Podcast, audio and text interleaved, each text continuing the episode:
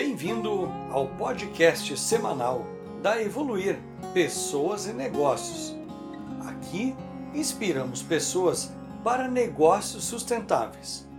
Meu nome é Eduardo Bocchio e aqui eu e minha colega Luana Bocchio compartilhamos doses de inspiração que irão lhe ajudar a ser cada vez melhor e alcançar os seus objetivos e sonhos. Você deve estar sabendo que estamos vivendo uma grande transformação, não é mesmo?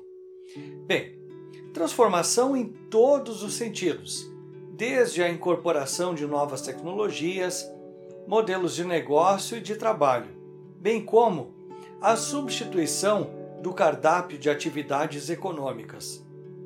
O que fazia sentido há alguns anos já não tem mais lógica em existir atualmente, do que dirá daqui a alguns anos. Alinhado com o nosso propósito, estamos estimulando as organizações tradicionais à travessia que leva para a nova economia. Não, não queremos que a sua empresa se transforme em uma startup, mas queremos que ela esteja alinhada com os novos conceitos do mercado para permanecer competitiva. Temos certeza de que aquelas organizações que não fizerem a travessia de modo adequado e ficarem ancoradas nos conceitos que regiam a economia, o marketing, a gestão e o comportamento do cliente no século XX, estarão fadadas à estagnação e com a sobrevivência ameaçada.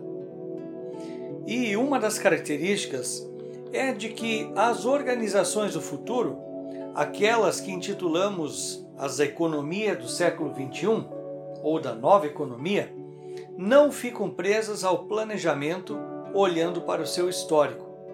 Tampouco querem saber como estavam no ano passado, pois tudo isso já não importa mais. Estas organizações estão abertas para o novo, para as incertezas e para a compreensão dos ambientes que podem se colocar à frente e como elas podem se adaptar rapidamente, principalmente considerando os imprevistos. Você deve concordar comigo que de nada adianta fazer o planejamento com base no histórico, no passado, que é um cenário certo, não é mesmo? Em um de nossos posts das redes sociais, publicamos uma imagem com muito significado para esta nossa fala. A motorista, ao olhar para o retrovisor, enxerga um ambiente limpo e claro, ao deslocarmos os olhos para o para-brisa, enxergamos um cenário chuvoso, nebuloso e com vários riscos.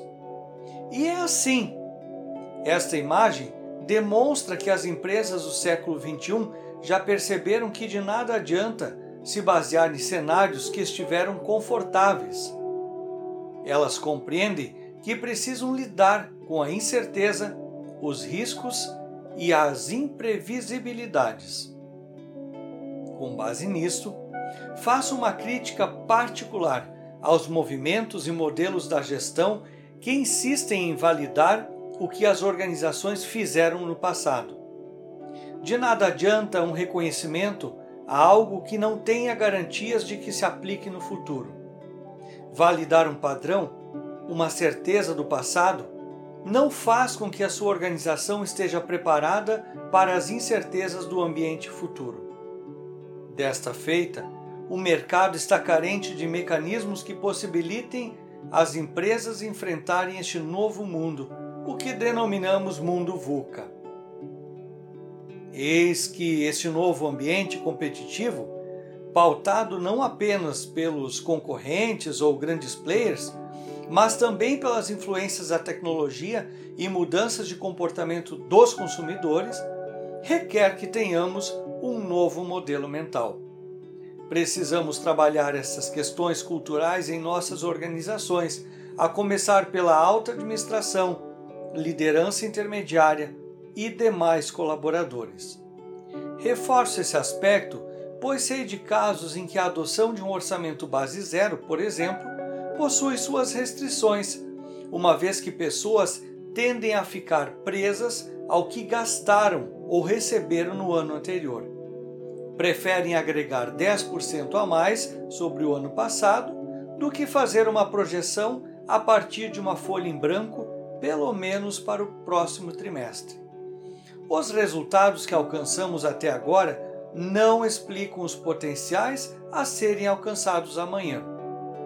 Imagine você ou a sua empresa sem uma das suas principais receitas no próximo ano. Como lidaria? O que teria que mudar? O que teria de cortar? Quais gastos caberiam em seu novo orçamento?